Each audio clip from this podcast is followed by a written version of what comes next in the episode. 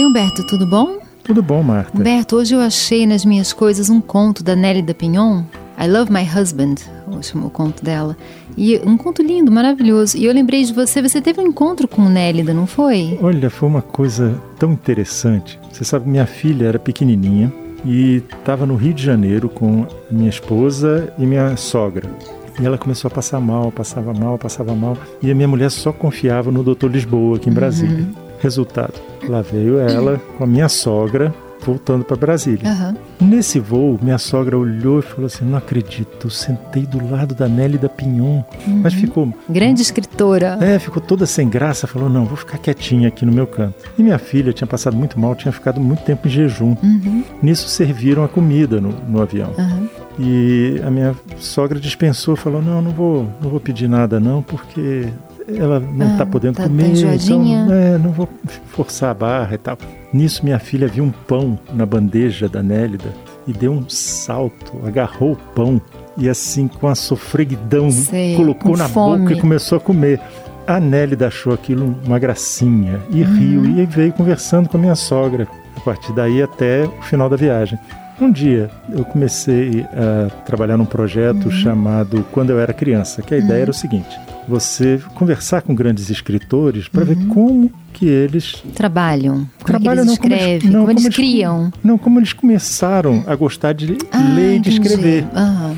Porque muitas vezes você tem aquela ideia mitológica, assim, de um, um grande escritor é um ser já inatingível. Nasceu sabendo, uhum. Já nasceu sabendo, é um, é um mágico, uhum. né?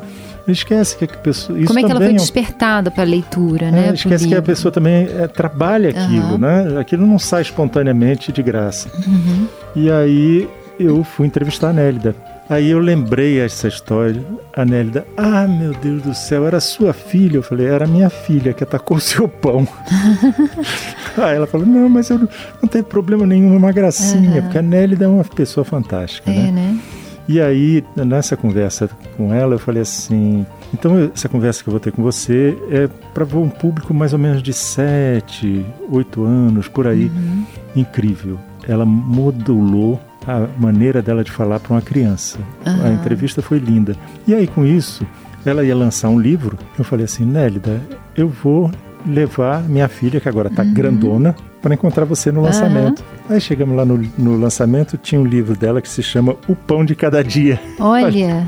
Aí eu peguei esse livro e eu cheguei para a Nélida e falei assim, Nélida, a gente só se falou por telefone, eu sou ah. Humberto, essa aqui é minha filha que roubou teu pão. Ela, ah, meu Deus, aí fez uma dedicatória uhum. linda e a gente, a partir daí, ficou com Nélida no coração. Uhum. E é uma escritora fantástica. É, né? ela é muito minuciosa, muito cuidadosa no texto, né? Não, você vê, foi a primeira, pelo menos até agora, a única mulher que foi uhum. premiada com o prêmio é, Príncipe de Astúrias uhum. na, na Espanha ela é uma pessoa assim, quando você lê o texto dela, você nota que ela é quase uma escultora. Sei. Sabe? Aquele ela, negócio, ela cada frase texto, tem um sentido. Cada palavra foi escolhida, né? É, não é uma coisa acidental. Uhum. Sabe? Não é assim um, um brainstorming. Falei, Sei. saiu. Uhum. Não, é uma coisa muito cuidadosa. Uhum. E o escritor tem, assim, vários problemas, né? Ele tem que enfrentar. Primeiro, um editor que queira publicar o, o texto dele ele enfrentar a própria autocrítica, uhum. né?